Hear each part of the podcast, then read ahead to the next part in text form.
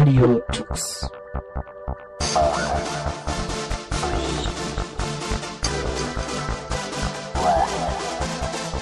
The German Linux Radio, the German Linux Radio.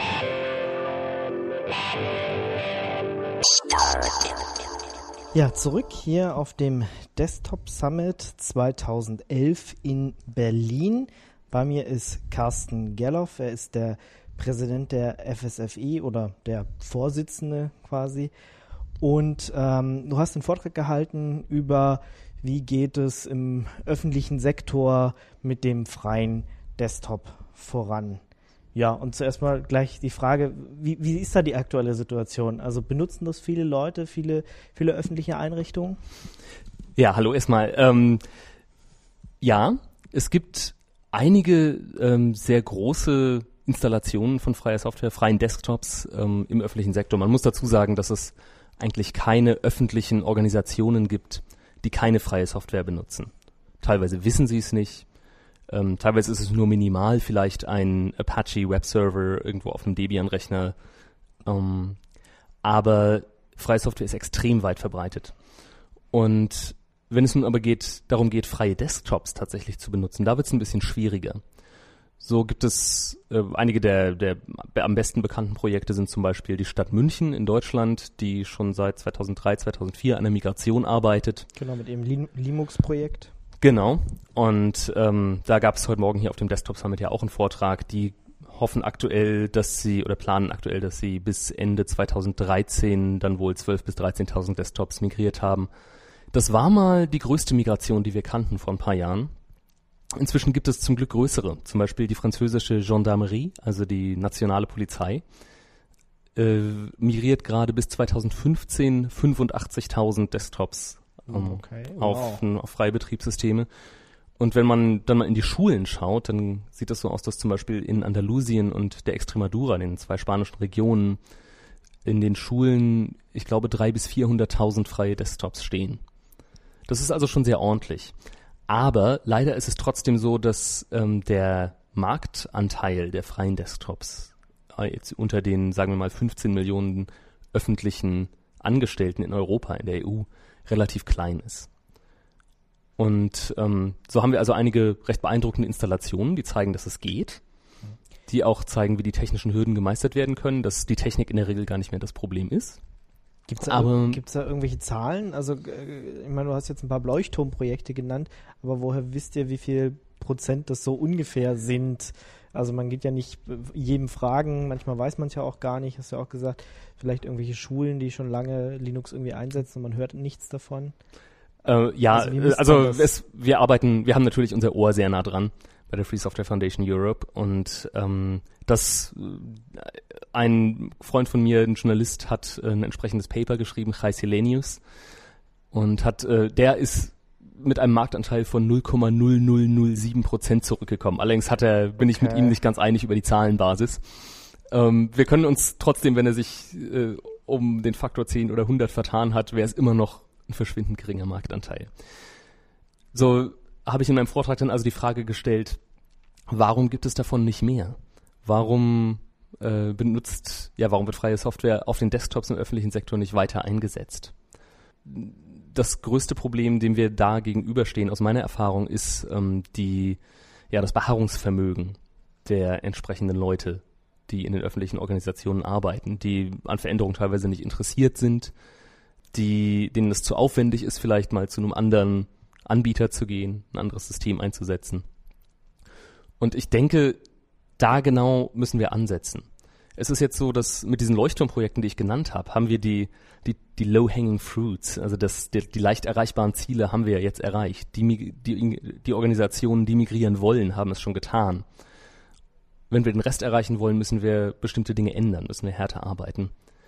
Und ähm, die Dinge, die man meiner Meinung nach, die wir frei, als freie Softwaregemeinschaft meiner Meinung nach besser machen müssen, speziell als freie Softwareunternehmen, äh, da hatte ich fünf Punkte.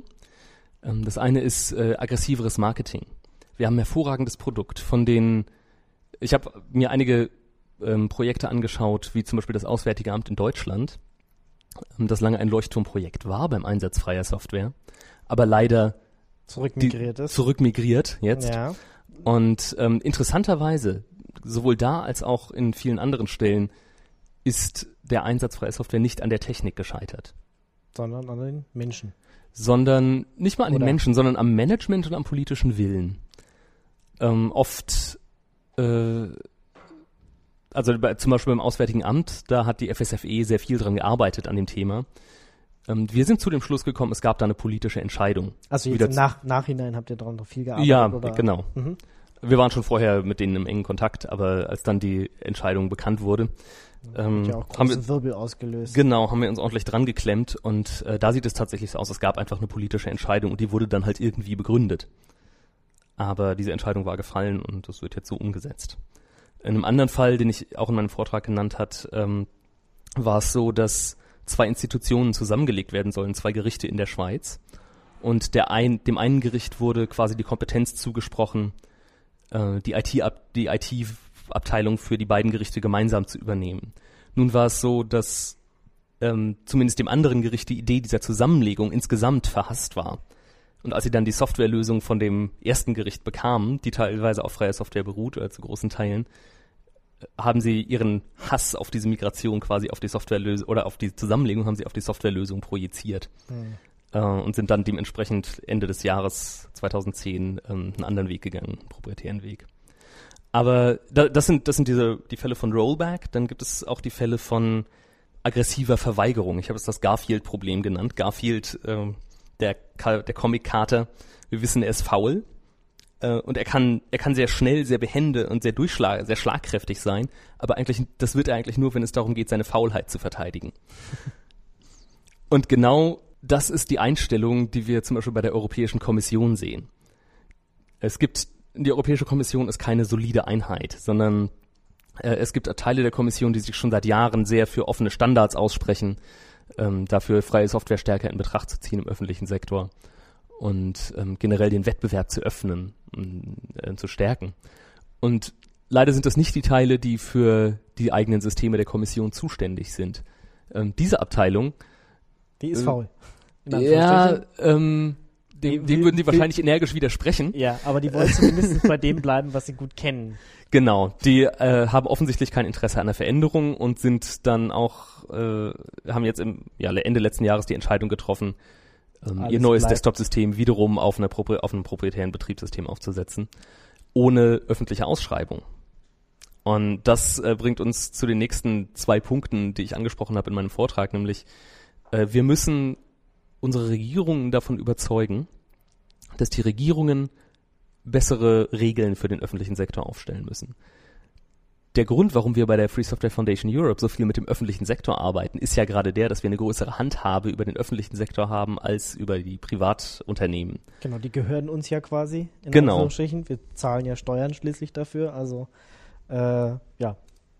Genau, die, der öffentliche Sektor unterliegt eben gewissen Regeln. Und wenn man an diesen Regeln schraubt, dann hat man damit eine Stellschraube für das, was im öffentlichen Sektor passiert. Das ist natürlich relativ grob und es kann nicht als alleiniger Weg funktionieren.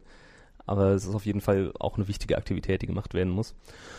Und ähm, so geht es uns vor allem darum, dass Regierungen äh, den öffentlichen Sektor stärker dazu verpflichten sollen, offene Standards zu benutzen. So dass offene Standards sind nicht das gleiche wie freie Software, aber offene Standards bedeuten, dass freie Software eine faire Chance bekommt. Und dass freie Softwareunternehmen sich im Wettbewerb fair mit einbringen können. Genau, wenn man von vornherein sagt, äh, ich nehme jetzt die eine Lösung, weil sie mir besser passt und ohne, ohne überhaupt drüber nachzudenken oder ohne mal einen Kostenvoranschlag zu machen, dann, dann ist ja klar, dass ich da nicht groß was ändern kann. Genau, und das ist nämlich der nächste Punkt. Wir müssen äh, das Ausschreibungswesen, das Beschaffungswesen in Ordnung bringen. Da gibt es momentan, da gibt es eine Pflicht und eine Kür, meiner Ansicht nach. Die Pflicht, die der öffentliche Sektor wei- in großen Teilen momentan auch nicht erfüllt, ist ähm, Ausschreibungen regelkonform zu gestalten. Dass zum Beispiel keine Markennamen erwähnt werden, dass ähm, man keine äh, direkten, nicht, nicht sofort in direkte Verhandlungen mit einem Verkäufer eintritt, sondern tatsächlich auch eine Ausschreibung macht. Und ähm, dass man sich nicht auf so, dass man nicht solche Tricks macht, wie es die Europäische Kommission gerade gemacht hat, indem man sagt, oh, aber das ist doch nur ein Upgrade zu dem vorigen Produkt. Da müssen wir doch gar keine Ausschreibung machen. Es ist doch nur in dem Vertrag stehen doch drin, dass wir, steht doch drin, dass wir Updates bekommen. Und ja, damit die Kommission ist in diesem Fall rechtlich nochmal damit durchgekommen. Politisch sieht das natürlich sehr schlecht aus. Deswegen, woran wir gerade arbeiten, ist öffentlichen Organisationen in ganz Europa zu erklären, äh, wo wir das Problem sehen, was sie anders machen müssen in der Beschaffung, wenn sie freie Software wollen oder freie Software wenigstens eine Chance geben wollen, wenn sie den Wettbewerb stärken wollen. Und wir arbeiten auch dran, positive Beispiele zusammenzustellen und Kontakte zu knüpfen. Äh, wie, Kontakte wie zum Beispiel jetzt Lim Limux, also die in München. Genau. Dass man da auf Vorträge, äh, Events geht und das äh, miteinander koordiniert. Ja, also wir wissen durchaus, dass äh, es zum Beispiel von Zeit zu Zeit regen Besuchsbetrieb in München gibt, weil sich Entscheider von anderswo das mal anschauen wollen. Und das ist auch sehr hilfreich. Das hat in einigen Fällen tatsächlich schon mal einen Unterschied gemacht. Hm. Und wie, wie wollt ihr jetzt das, ähm, ja, dieses ähm, Wesen ändern, das mit den Ausschreibungen, dass, dass es da halt mehr Wettbewerb gibt? Also wie, wie geht man da vor oder wie geht ihr da jetzt vor? Wieder über mehrere Wege. Das eine ist, dass man den Leuten erstmal klar macht, wenn ihr bestimmte Dinge tut, wie zum Beispiel einen Markennamen nennen in der Ausschreibung, ohne, eine sehr, ohne einen sehr guten Grund dafür, dann verletzt ihr die Regeln. Und die meisten Ausschreiber sind ja nicht böswillig, ne? Die wollen ja alles richtig machen. Man muss ihnen halt nur erklären, achtet doch mal bitte darauf. Ähm, dann können wir auch den Organisationen erklären, wie man, wie sie, wenn sie freie Software wollen, die Ausschreibung gestalten müssen. Zum Beispiel äh, die Ausschreibung kleinteiliger machen, sodass auch kleinere Unternehmen darauf bieten können nicht den 50 Millionen Vertrag da rauswerfen, sondern vielleicht fünf Verträge für 10 Millionen. Ein KMU, also ein kleines mittelständisches Unternehmen, natürlich keine Chance. Da muss dann Oracle oder irgendjemand Großes genau. vorbeikommen, um so einen genau. 50 Millionen Auftrag zu machen. Und ähm, wir arbeiten auch daran, genau solche ja relativ simplen, solches relativ simple Wissen äh, in der in der Beschaffer-Community zu verbreiten und auch positiv Beispiele zu schaffen und wiederum Kontakte herzustellen, denen zu sagen, oh, du sitzt äh, in Stadt X und äh, möchtest das machen, ja, wir kennen da jemanden in Stadt Y, der es gemacht hat, telefoniert doch mal. Das stellt sich auch immer wieder als ganz nützlich heraus. Habt ihr da irgendwie eine Datenbank, äh, wo die Leute alle drinstehen? Nein, nein, oder, das, das läuft über persönliche Kontakte. Okay, das also, heißt also. Gerade ich, gerade ich, es gehört ähm, zu meinem also, Portfolio, ich bin da sehr viel unterwegs. Das ist so ah, ah, Lobbying. Also ihr geht das würde ich noch nicht mal. Äh, Lobby, Lobbying machen wir auch. Mhm. Ähm, oder politischen Aktivismus, wie man Lobbying ohne Geld vielleicht besser bezeichnet. okay. Aber das ist zunächst mal einfach nur, im Englischen würde ich es Facilitation nennen. Also eben, ja, Kontakte knüpfen, dafür sorgen. Net Netzwerken. Netzwerken, genau. Dass die Leute, dafür sorgen, dass die Leute Ansprechpartner haben. Mhm. Und äh, ja, gute Beispiele weiter verbreiten. Lobbying machen wir in der Tat auch. Und das zum Beispiel, wenn wir Regierungen davon überzeugen wollen, ähm, Regeln für offene Standards zu machen. Regeln, die den öffentlichen Sektor dazu bringen sollen, offene Standards einzusetzen. Da haben wir zum Beispiel 2009 und 10 sehr stark am European Interoperability Framework gearbeitet, einem ursprünglich recht obskuren Dokument, wo es darum ging, welche Sorte Standards denn im öffentlichen Sektor für Software empfohlen werden sollten. Es ist nicht mal bindend. Hm, schade. Äh, jein, es ist nämlich, das, das war, es gab mal eine ursprüngliche Version 2004, die war von der Expertengruppe äh, in, einer, in einer kleinen Ecke der Kommission erarbeitet worden und dann einfach irgendwo auf eine Webseite gestellt worden. Das war nichts Offizielles, ist aber eingeschlagen wie eine Bombe. Es gab, also zum Beispiel Spanien hat sich, äh, hat seine Politik komplett auf diesem Ding aufgebaut, ähm, andere Staaten auch. Und ab 2007 sollte das dann überarbeitet in ein offizielles Kommissionsdokument überführt werden. Und da ist eine dreijährige Lobbyschlacht entbrannt. Äh, das, äh, ja, das war nicht ganz so schlimm wie die Software-Patentgeschichte, aber es war schon hart. Und ähm, da haben wir auch kräftig mitgemischt. Am Ende ist ein Kompromiss dabei rausgekommen, der zumindest einen sehr großen Raum eröffnet für die Regierungen, die das Richtige tun wollen, die offene Standards stärken wollen. Und ähm, wir arbeiten jetzt mit den Regierungen, um ähm, ja, ihnen zu helfen, diesen Raum zu nutzen. Aber der fünfte Punkt, ähm, na, ach so, Entschuldigung, äh, wir waren beim, bei Beschaffung bei der Pflicht, sich an die Regeln halten, keine Markennamen nennen, nicht direkt mit einem Verkäufer, nicht direkt zu einem Verkäufer gehen ohne Ausschreibung. Äh, es gibt auch noch die Kür. Das sind solche Sachen wie äh, in den Niederlanden gibt es eine Regel, dass öffentliche Organisationen, wenn sie Software beschaffen, nachweisen müssen, dass sie auch freie Software untersucht haben, ob die taugt. Ähm, oder die Wiederverwendung von Software äh, fördern, die schon mal für den öffentlichen Sektor geschrieben wurde. Das egal, geht, egal jetzt, ob ganz Europa oder nur. Das, wir wären schon glücklich, wenn es innerhalb der einzelnen Länder besser funktionieren okay. würde. Aber die EU-Kommission hat zum Beispiel eine Plattform für genau solche Dinge geschaffen. Die EU hat doch sogar äh, eine, eine Software-Lizenz, die irgendwie.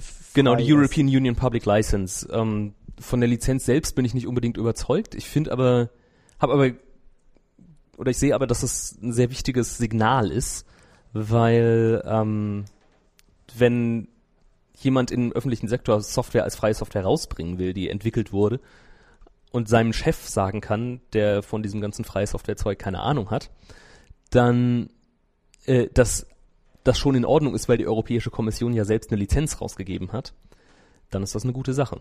Mhm. Um, das hilft uns mehr freie Software nach draußen zu bekommen. Wenn ich selbst jetzt ein Projekt schreibe, würde ich es vielleicht eher unter die GPL stellen. Aber ist, sind, ist, die GPL und diese europäische Lizenz kompatibel miteinander? Ähm, man kann Programme aus der EUPL ähm, in GPL-Programme einbauen, muss das Ganze dann aber natürlich als GPL-Programm, als GPL-Software weitergeben. Hm. Jetzt waren wir gerade beim Reuse von, also Wiederverwendung von äh, Teilen, die, die, schon mal geschrieben sind. Ähm, Gibt es noch weitere Kür, die man, die man so machen ja. kann?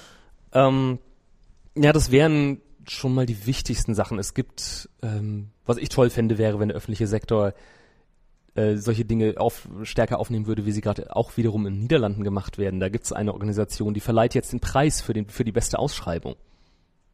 Plötzlich kann man als Ausschreiber ähm, Preis gewinnen. So, ein, so. ein Preis, also Anerkennung für seine Arbeit bekommen, was genau, soweit ich informiert bin, etwas ist, was diese Leute nie bekommen. Das heißt, es ist wirklich ein spektakulärer Anreiz, ähm, nach die was? Ausschreibungen besser zu machen. Nach was wird bewertet? Nach beste ich Sprache, beste. Nee, äh, tatsächlich was, was Software angeht. Also okay. nach, äh, nach den Kriterien, die ich, ähm, die auch im Grunde in den öffentlichen Regeln, in den Gesetzen drinstehen. Mhm. Zum Beispiel, dass äh, die Keine Ausschreibung den Wettbewerb, genau, dass die, ja. dass die Ausschreibung den Wettbewerb fördern soll und solche mhm. Dinge. Okay. Hm?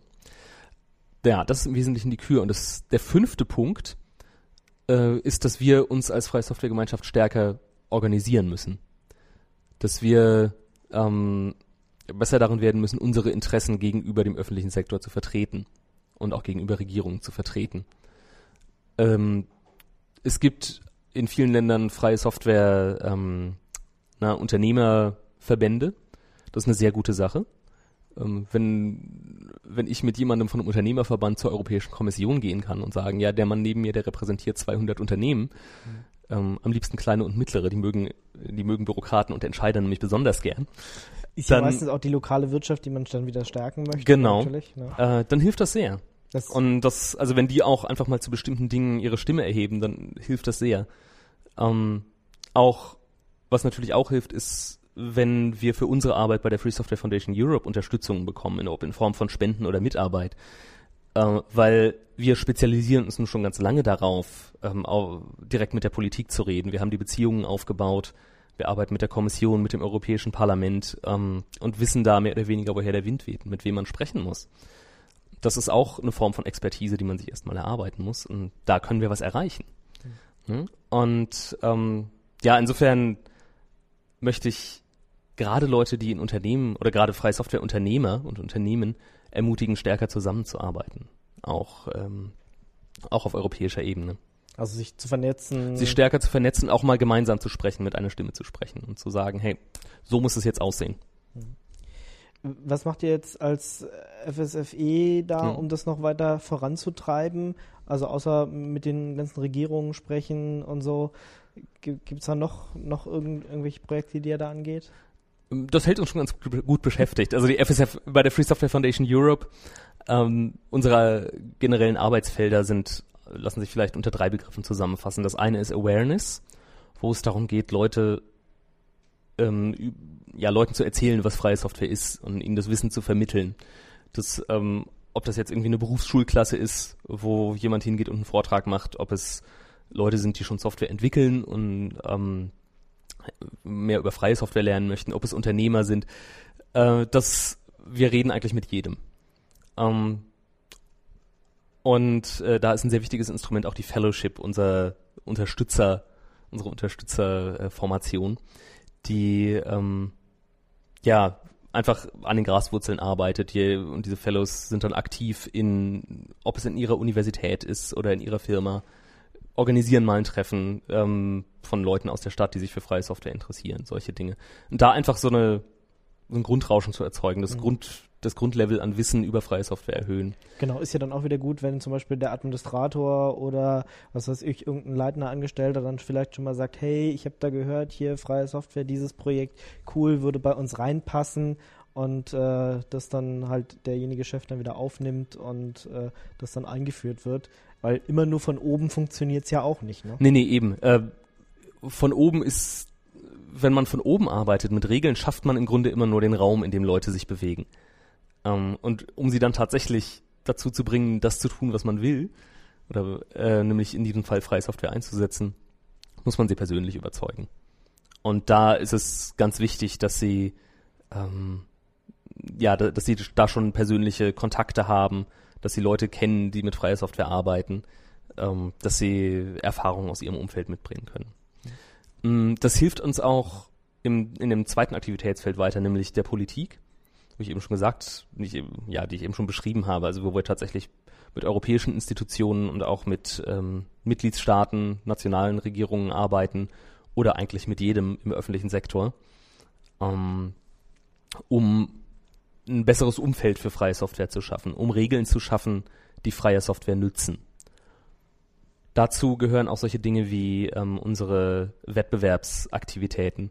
Wir sind seit ja jetzt eigentlich zehn Jahren aktiv im äh, Verfahren der EU-Kommission gegen Microsoft als Drittpartei, um ja da de, zusammen mit dem Samba-Team den Wettbewerb im, ähm, im Workgroup-Server-Markt äh, zu öffnen und ähm, haben zuletzt auch an Fällen wie zum Beispiel dem Verkauf der Patente von Novell gearbeitet, wo wir tatsächlich auch sehr viel erreicht haben. Ne? Haben ja die US- und die deutschen Kartellbehörden zusammengearbeitet und ähm, dank einer recht intensiven Intervention von Leuten aus der freien Softwaregemeinschaft, äh, darun darunter auch wir, ist es dann dazu gekommen, dass äh, zumindest Microsoft sich eben nicht die Patente von Novell sichern konnte und die Patente jetzt äh, für freie Software verfügbar sind. Mhm. Das ist also ein sehr, sehr positives Ergebnis. Und solche Dinge, wenn ich mir ähm, die aktuellen Patentgeschichten rund um Nordhell und andere Sachen anschaue, kommen jetzt immer mehr. Da heizt es sich gerade wieder auf. Und das dritte ist äh, der, äh, der rechtliche Bereich, wo unser FSFE Legal Team ähm, mit ja, daran arbeitet, das Wissen über rechtliche Aspekte freie Software zu konsolidieren und zu erhöhen. Da gibt es ja auch immer wieder äh, falsche Annahmen, äh, die dann so Urban Legend-mäßig durch die Gegend gehen. Und da, da wollt ihr vielleicht auch ran oder ähm, dem, ja, was wir Team? ja was was wir machen ähm, ist zum Beispiel wir beantworten, wenn jemand eine, ein freies Softwareprojekt in der Regel eine Anfrage hat, ähm, ja können wir diese Komponente integrieren. Ähm, wie sieht denn das aus, wenn man diese zwei Lizenzen kombinieren will? Dann können wir denen in der Regel etwas weiterhelfen. Wir dürfen keine Rechtsberatung machen, das dürfen nur Anwälte. Aber äh, mit einem guten, einem guten Wissen in dem Bereich kommt man ja auch schon recht weit. Ähm, gegebenenfalls können wir die Leute dann aber auch an kompetente Anwälte verweisen. Wir betreiben nämlich mit dem Legal Team ähm, betreiben wir das weltgrößte Netzwerk an Rechtsexperten für freie Software. Da sind im Moment, ich glaube, 270 Anwälte aus äh, ja, sehr vielen Ländern organisiert oder organisiert, äh, zusammengeführt und unterhalten sich dort. Also das sind so Awareness, Policy und Legal sind so drei, die drei Schlüsselbereiche, in denen wir arbeiten. Ähm, wenn, wenn du jetzt sagst, okay, das waren ja jetzt alles ähm, Marketing, wir müssen an die Politik rangehen, das sind ja alles so Sachen ringsrum um die Software. Muss ich auch bei der Software selbst was ändern, bei dem Entwicklungsmodell oder ist da eigentlich alles perfekt? Habt ihr da irgendwas festgestellt?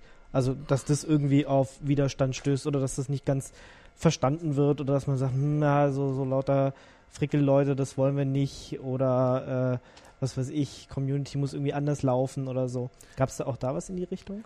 Ähm, soweit ich sehen kann, ist das Entwicklungsmodell schon in Ordnung. Wie ich vorhin sagte, bei den Leuchtturmprojekten, die wie dem Auswärtigen Amt, die zurückgerollt wurden, war es eben nicht, lag es eben nicht an der Software, sondern es lag an politischen Entscheidungen. Und dementsprechend geht es uns eher darum, freien Softwareprojekten zu helfen, ähm, besser mit anderen zu kommunizieren, mit, mit potenziellen Nutzern zum Beispiel. Mhm. Firmen werden in der Regel sehr schnell sehr gut darin.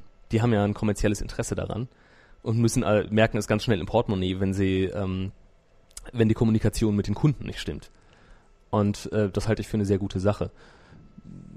An der freien Software selbst, äh, die wächst und gedeiht. Da sehe ich, äh, also sicher kann man Dinge fördern, aber ähm, ich sehe keinen großen Änderungsbedarf. Hm.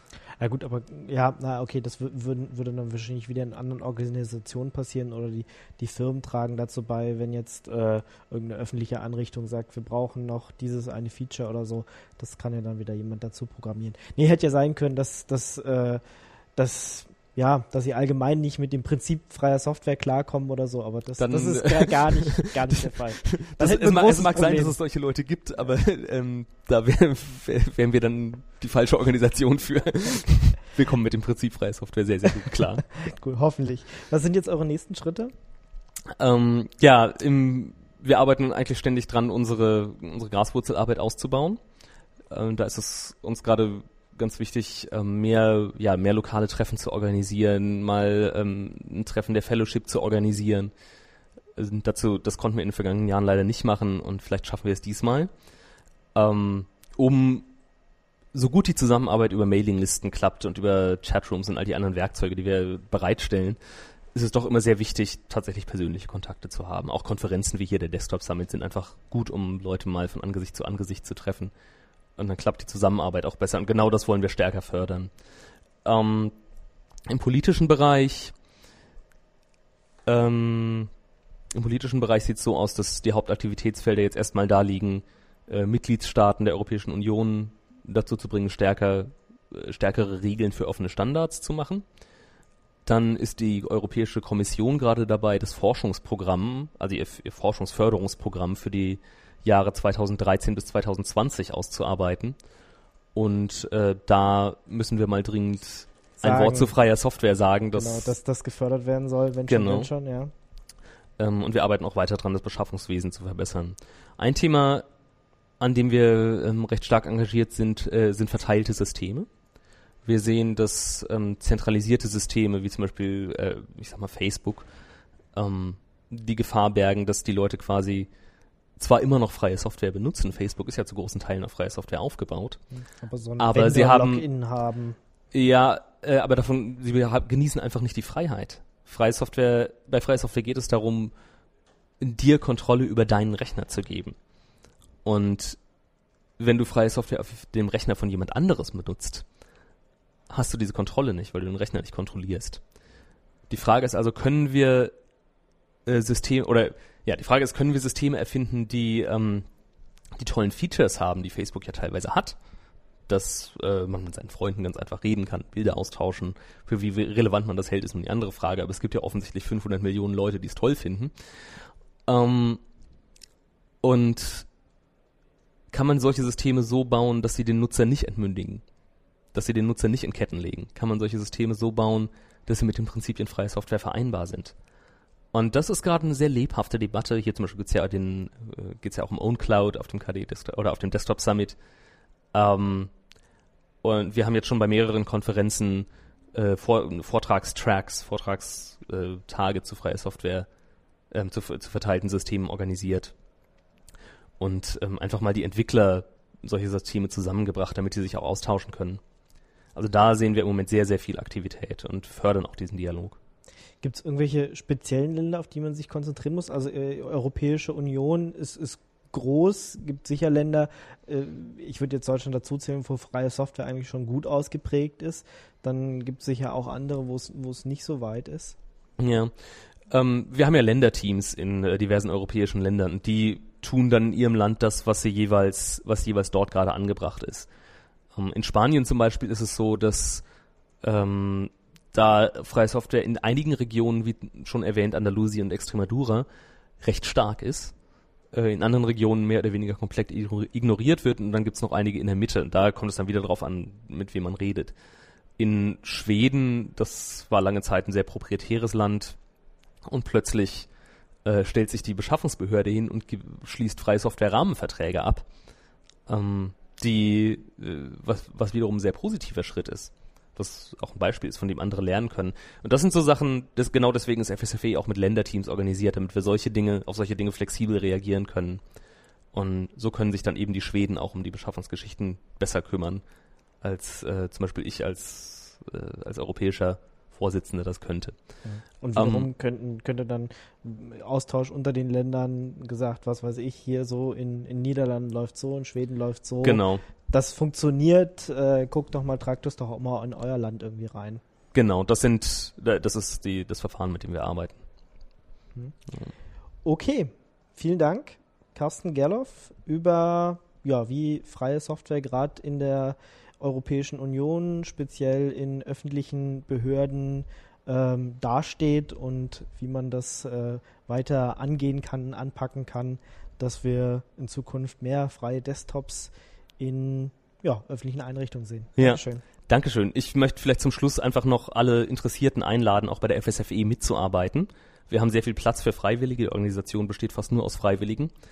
Ähm, geht einfach mal auf unsere Website fsfe.org und schaut euch ein bisschen um. Äh, es gibt viele Dinge, die man tun kann, ob jetzt eher technisch oder als Übersetzer oder äh, ja. Äh, irgendwelche Aktivitäten organisieren. Schaut mal vorbei, kontaktiert uns, wir freuen uns. Oder wenn man nicht so viel Zeit mitbringen kann, dann auf jeden Fall Fellowship werden und äh, ja, zu den Treffen gehen. Man kann auch einfach mal so hingehen, glaube ich, ne? Auf jeden Fall, ja. Es, also gerade die Fellowship-Treffen, wenn ihr, werden auch immer auf unserer Webseite äh, angekündigt, wenn ihr eins in eurer Nähe seht, kommt auf jeden Fall mal hin.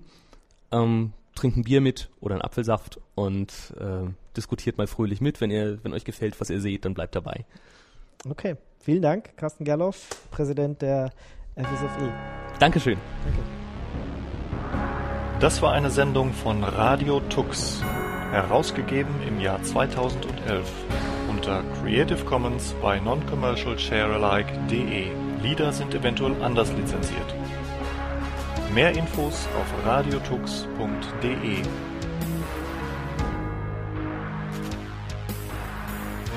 Unterstützt von Tarent. Fairtrade Software.